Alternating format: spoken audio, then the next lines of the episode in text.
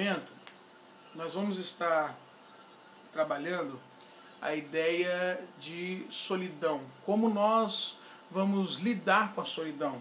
Ou como lidar com a solidão? E se a Bíblia tem algumas respostas, eu já, já lhe afirmo que ela tem. Tem algumas respostas, sim. A Bíblia tem direcionamentos para nós, sim. A Bíblia fala sobre, sobre solidão, tá? Ela fala como lidar com isso e ainda mostra algumas histórias de solidão. Em só citando, não vou trabalhar nenhuma dessas histórias, mas você pode trabalhá-las, você pode pesquisá-las também. Mas você tem, por exemplo, Jesus passando por momentos de solidão, quando ele diz: Pai, porque o Senhor me abandonou? Né? Ele estava sozinho, ele estava solitário, ok? E em alguns momentos ele escolhe estar sozinho. Vamos lá. O que é interessante nisso aqui? A primeira coisa que a gente precisa uh, uh, é, é relacionar. A primeira coisa que a gente precisa relacionar. Qual a diferença? Qual a diferença entre solidão e sozinho? Essa é a primeira coisa que eu quero trabalhar aqui. Qual a diferença entre solidão e sozinho? Gente, solidão Solidão é você não ter a quem recorrer. Solidão é vazio. Solidão é, é, é ausência, não só ausência de pessoas, mas ausência do que contar. Solidão é abandono. E é muito diferente solidão de sozinho. Sozinho, existem momentos que nós precisamos estar sozinhos. Existem momentos que nós necessitamos de estarmos sozinhos. Tem pessoas que, que elas, elas gostam de viver sozinhas. Pessoas moram sozinhas. Então, essas, essas questões, elas são trabalhadas dessa forma. As pessoas elas vivem sozinhas porque querem, tem momentos de ficarem sozinhas. Por exemplo, eu quando eu tô, quando eu tô estressado, nervoso, quando eu estou é, é, é, chateado com alguma coisa, eu prefiro ficar sozinho. Okay? Tem pessoas que não, tem pessoas que preferem estar junto com outras pessoas, mas eu prefiro ficar sozinho. E no meu momento sozinho, é o meu momento de reflexão, é o meu momento de, de me acalmar, é o meu momento. Por exemplo, eu, eu prefiro é, trabalhar em casa, lavar uma louça, varrer sozinho.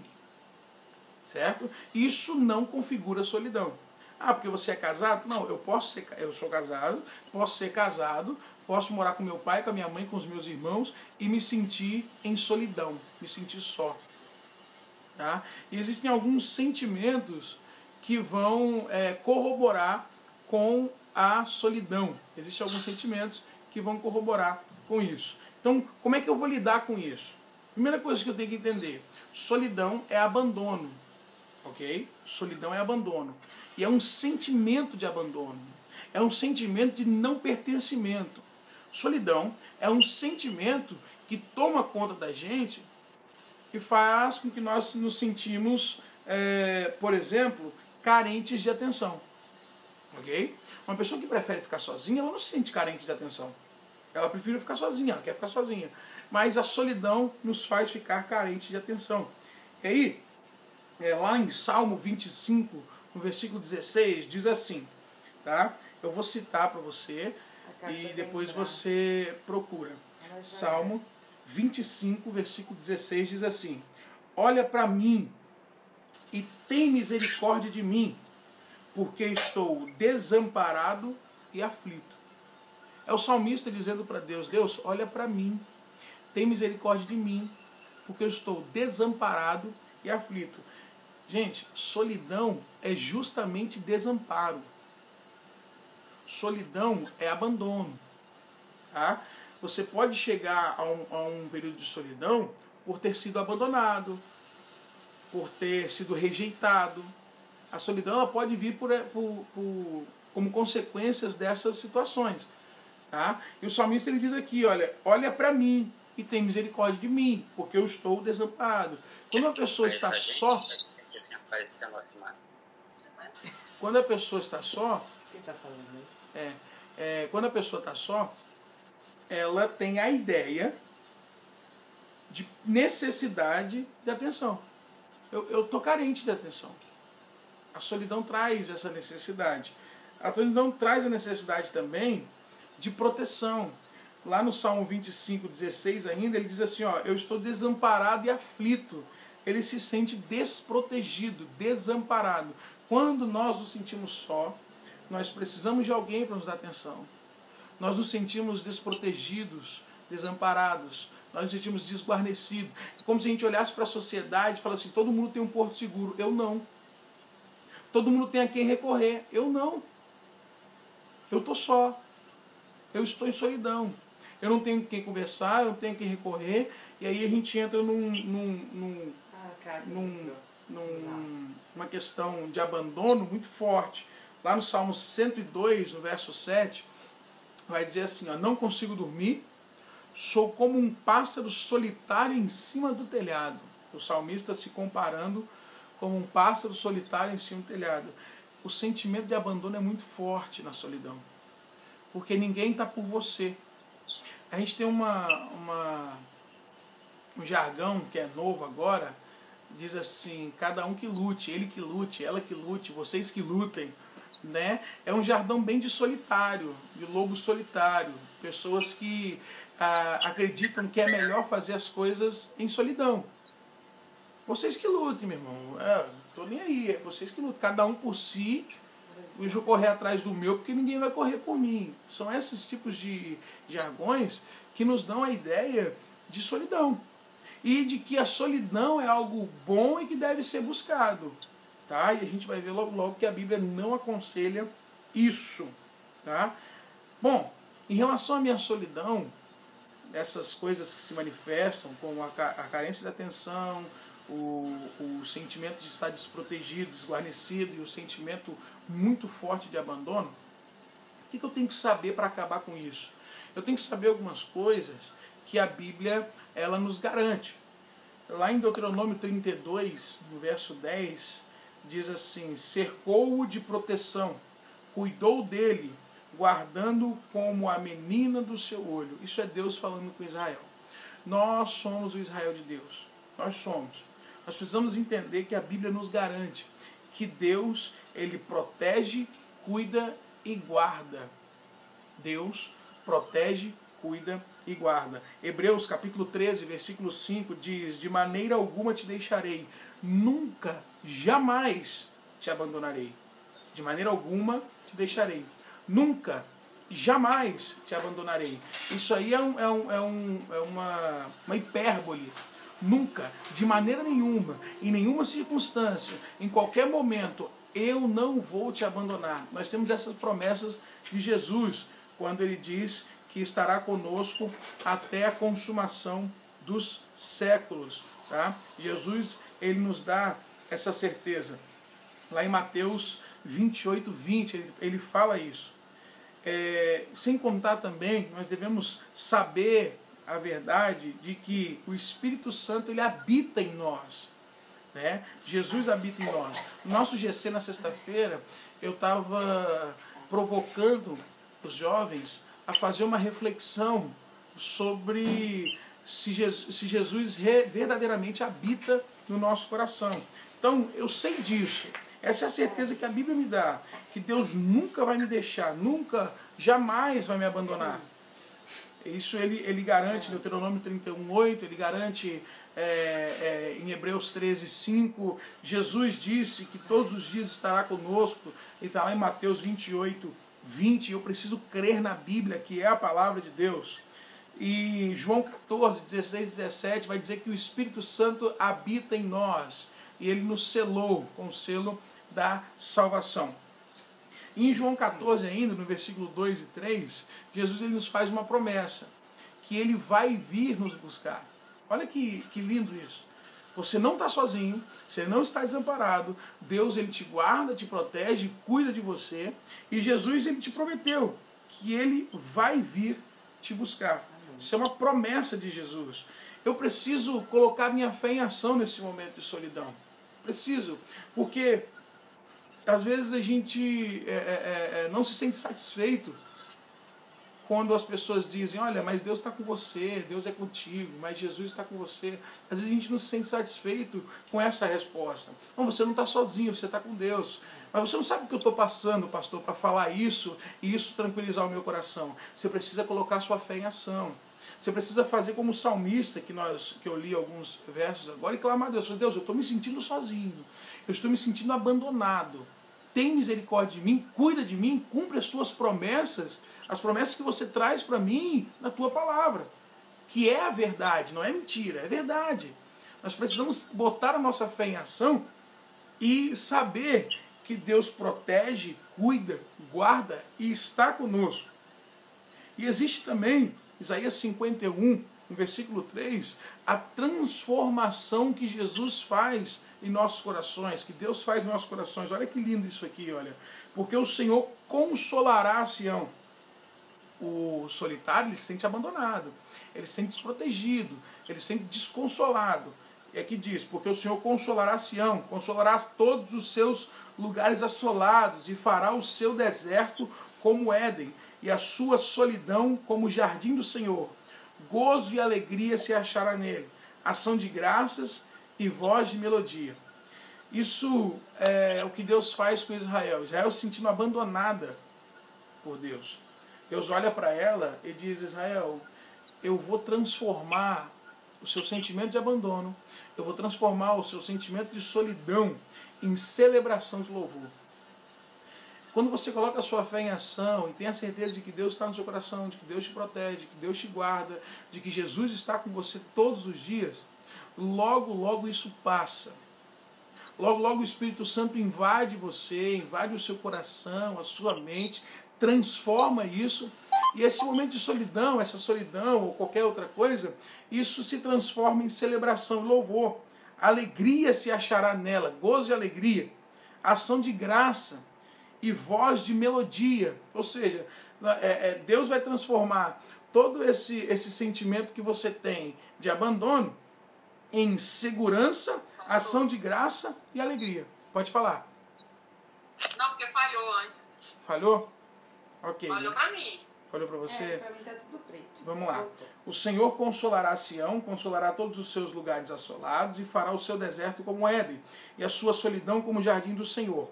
Gozo e alegria se achará nela, ação de graça e voz de melodia.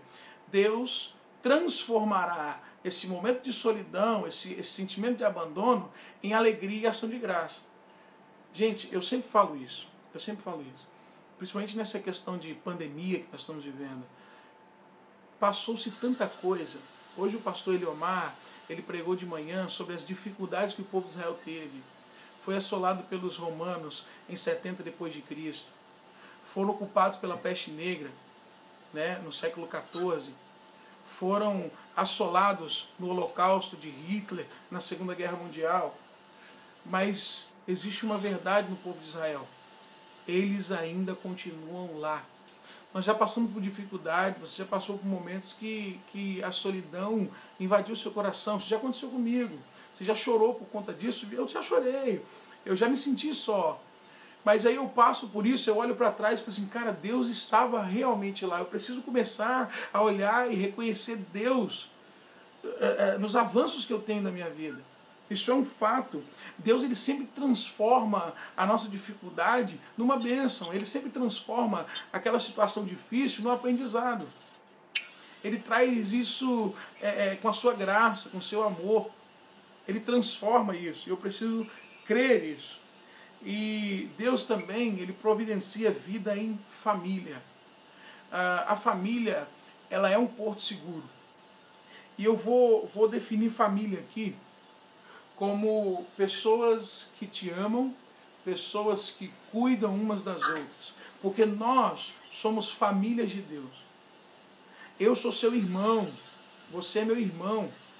O nosso propósito de vida é cuidar um do outro, suportar um ao outro, carregar um outro no ombro, amar uns aos outros, servir uns aos outros. Então nós somos, nós somos famílias de Deus.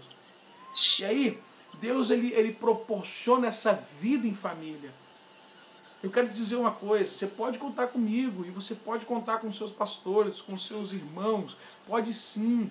Eles não vão desamparar, nós somos família de Deus.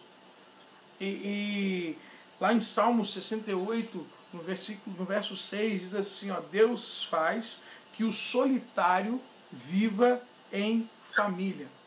Tira os cativos para a prosperidade. Só os rebeldes habitam em terra estéril. Deus faz com que o solitário viva em família. Eu acho muito interessante quando os discípulos dizem para Jesus: Jesus, nós deixamos nossas casas, deixamos tudo que a gente tinha para estar com o Senhor, o que, a gente vai ter em troca? Jesus diz: Olha, vocês vão ter tudo isso, cem vezes mais.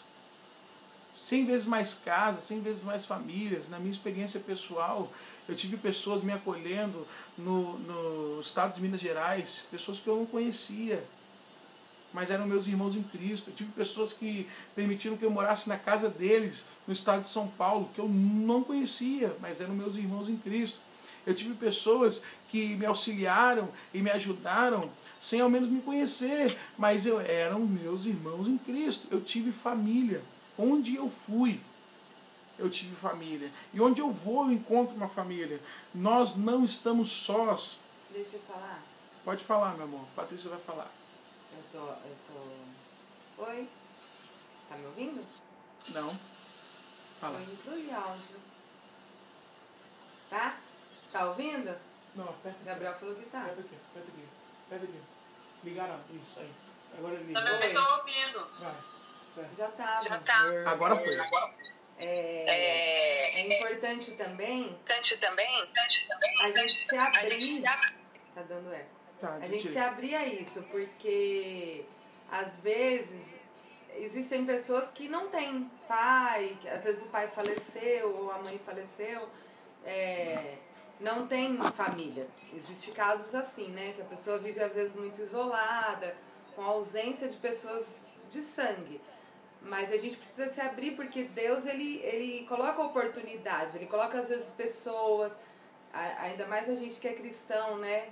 A nossa família em Cristo. Então a gente às vezes é, precisa também é, abrir espaço para que essas pessoas entrem. Porque às vezes a pessoa está na solidão, se sente solitária, mas ela não se abre para que pessoas entrem na vida dela. E aí ela vai continuar na solidão, se isolando e vivendo triste. Então ela, ela não vai viver essa promessa de viver em família que Deus tem para a vida dela, né? Sai. É, a Nadine teve alguma coisa ali. Já Ela tirei o eco. Tira o som aí. Vou tirar, peraí. É, o som. Travou pra mim, Nadine. Ela Eu acabei de falar. É, agora tira o som um pouquinho. Eu vou tirar. Eu vou tirar, pode tirar. Pronto. É, dá um pouquinho de eco quando ela libera o microfone dela aqui, que ela tá do meu lado. Né? Mas acontece. O que, que Tá, acontece? Nós precisamos é, nos entregar à verdade de que a palavra de Deus ela é fiel. Você tem que se entregar a isso.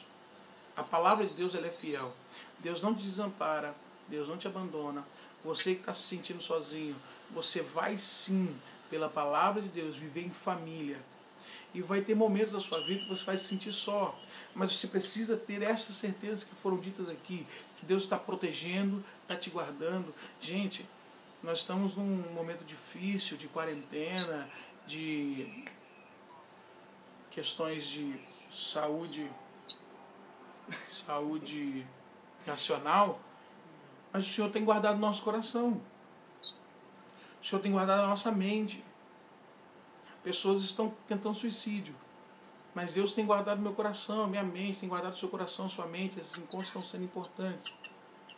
Deus está nos protegendo. Deus protegeu o povo dele no meio do cativeiro. Deus ele, ele, ele nos guarda porque ele nos ama. Eu preciso crer nisso. Mas eu quero que você vá comigo agora, pega a sua Bíblia, lá em Eclesiastes, no capítulo número 4. Eclesiastes, capítulo de número 4. Devagar, devagar.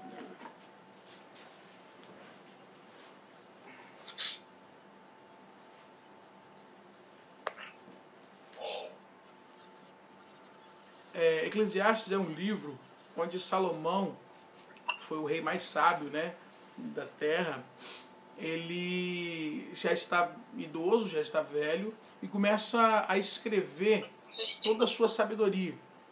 É, o resumo de Eclesiastes, do livro de Eclesiastes, ele é um pouco, ele é um pouco assustador. O resumo é vaidade de vaidade, tudo é vaidade, nada presta, tudo vai passar, né? É um pouco assustador, mas você tem que entender que Salomão ele está chegando a uma conclusão no final da sua vida, né? Então tem que é, ter cautela ao ver esses exemplos. Mas ele, ele admira uma coisa muito interessante. E aí eu peço que você vá em Eclesiastes capítulo 4, versículos 7 e 8. Olha que interessante o que ele acha aí, olha. Descobri ainda outra situação absurda debaixo do sol. Havia um homem totalmente solitário, não tinha filho nem irmão. Trabalhava sem parar. Contudo, os seus olhos não se satisfaziam com a sua riqueza. E sequer perguntava: Para quem estou trabalhando tanto e por que razão deixo de me divertir? É o 4? Eclesiastes capítulo 4, versículo 7 e 8. É porque está parafraseado aqui. Ah, tá. Isso também é absurdo. É um trabalho muito ingrato. Quando nós olhamos para Eclesiastes capítulo 4, você tem um homem solitário, que a única coisa que ele tem na vida dele é a rotina, é o trabalho, é o acúmulo de riqueza. Isso é a única coisa que tem. E a gente vive numa sociedade que trabalha um ativismo tão grande que a nossa vida passa e a gente não percebe. Gente, eu, eu sou novo, eu tenho 28 anos. Travou, amor. Travou, mas descava. Gente, eu sou novo. Eu Aqui tenho, travou não. eu tenho 28 Travou. anos. Travou, mas. Voltou agora sim, Val? É a internet. trava um pouquinho. Eu tenho 28 anos, eu sou novo. Mas eu começo a olhar para trás e falo, caraca, já passou 28 anos. Já deixei, de- já deixei de ser adolescente, estou casado, um monte de conta para pagar. Aí. É, é, é muita coisa e passa muito rápido. E se eu entrar num ativismo, eu fico só. Eu e eu junto com o ativismo que foi me dado. Trabalhar, correr e viver nesse ativismo doido. Daqui a pouco você se pega sozinho, solitário. Porque a única coisa que você sabe é correr atrás das coisas. E aí que é uma coisa interessante, Salomão diz, isso é vaidade. Isso é vaidade. E aí ele dá alguns conselhos, algumas lições é, é, sobre, sobre a solidão. E aqui em Eclesiastes, no capítulo 4 ainda, ele dá algumas lições muito importantes e algumas razões pela qual nós não devemos nos sentir solitários e pela qual nós não devemos permanecer solitários. Eu peço que alguém de vocês aí leia Eclesiastes capítulo 4, versículo 9. Verso 9. Melhor é serem dois do que um, porque tem melhor paga do seu trabalho. Olha, olha Salomão dizendo. A gente vive, a gente corre atrás das coisas. Se a gente vive, se a gente vai viver, é melhor viver com mais de um. Melhor serem dois do que serem um. Por que, que é melhor? É melhor porque aumenta a recompensa. É melhor você andar em, em bando, é melhor você andar em grupo. É, é isso que Salomão está querendo dizer. Melhor serem dois, melhor ter companhia do que estar sozinho, porque é a maior recompensa do trabalho de duas pessoas.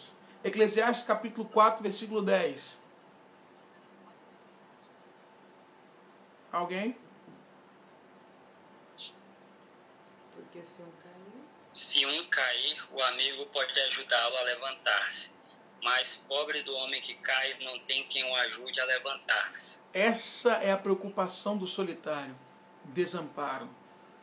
Você não pode ser solitário, porque em não sendo solitário, você pode ser amparado por outras pessoas. Não, não seja solitário. Ah, mas eu estou nessa situação. É, mas não é porque eu quis. Eu sei que a solidão ela tem alguns fatores externos que podem te levar a ela. Mas saiba de uma coisa: você tem uma família de Deus. Saiba de outra coisa: Deus não desampara e está com você. Então, se você crê na palavra de Deus, se você deixar Deus transformar o seu coração, você não vai andar só. Você vai sempre ter alguém que te ampare. Você precisa de um amigo. Mas não tem ninguém um amigo. Já, já, já tem um hino do cantor cristão que fala Jesus, um bom amigo, né? Achei um bom amigo, Jesus o Salvador. O escolhido dos é milhares. dessa aí, Esse, não. esse aí é da harpa. É, essa, essa tradução aqui é da harpa, né? que eu só lembro da harpa. Bom, nós precisamos andar com amigos, com a família. Família de Deus.